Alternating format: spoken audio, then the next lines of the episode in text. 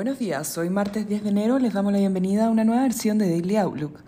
El tipo de cambio abre en 837 pesos en línea con el cierre de ayer.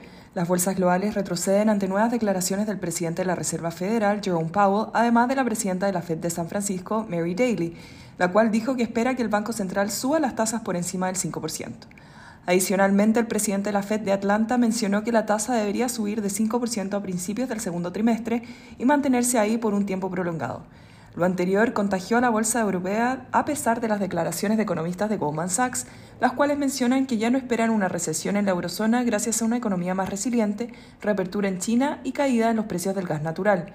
En cuanto a datos económicos, se publicó el índice de confianza de pequeñas empresas del National Federation of Industrial Business, indicador que cayó a mínimos desde junio, siendo inferiores a los del 2020.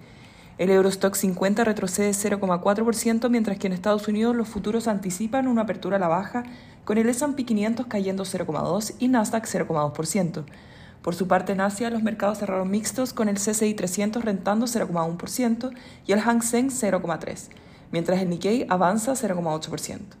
Los commodities transan positivos, con el cobre avanzando 0,2 y el petróleo WTI 1,1.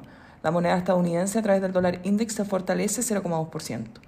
Por su parte, la tasa del bono del Tesoro a 10 años se encuentra en 3,58%, avanzando 4 puntos base con respecto a la jornada previa.